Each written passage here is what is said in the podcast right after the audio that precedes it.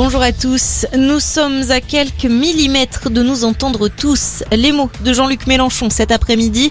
Le leader de la France Insoumise s'est exprimé place de la République à Paris à l'occasion de la manifestation du 1er mai. Il s'est montré enthousiaste sur un accord avec les Verts pour les législatives. Il regrette en revanche le retrait des communistes. À droite, on pense toujours les plaies de la défaite à la présidentielle.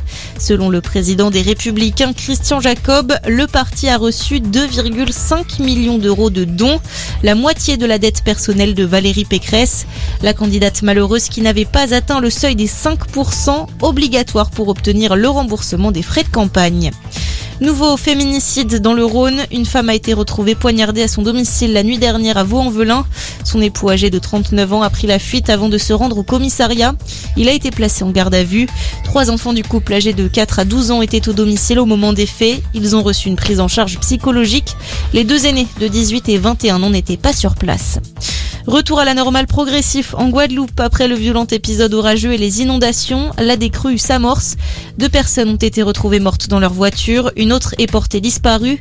De nombreuses routes ont été submergées. De grosses coupures de courant ont également été signalées.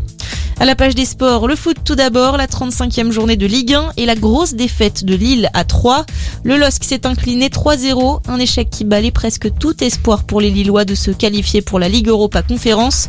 En revanche, 3 s'éloigne sensiblement des risques de relégation en Ligue 2. Et à suivre à 17h05, Bordeaux-Nice et ce soir place au choc des Olympiques. Lyon se déplace à Marseille. Coup d'envoi à 20h45. Et puis on termine avec un mot de MotoGP. Fabio Quartararo conserve la première place du classement. Le Français est arrivé deuxième cet après-midi au Grand Prix d'Espagne, derrière l'Italien Francesco Bagnaia. Merci d'être avec nous. Très bonne journée à notre écoute.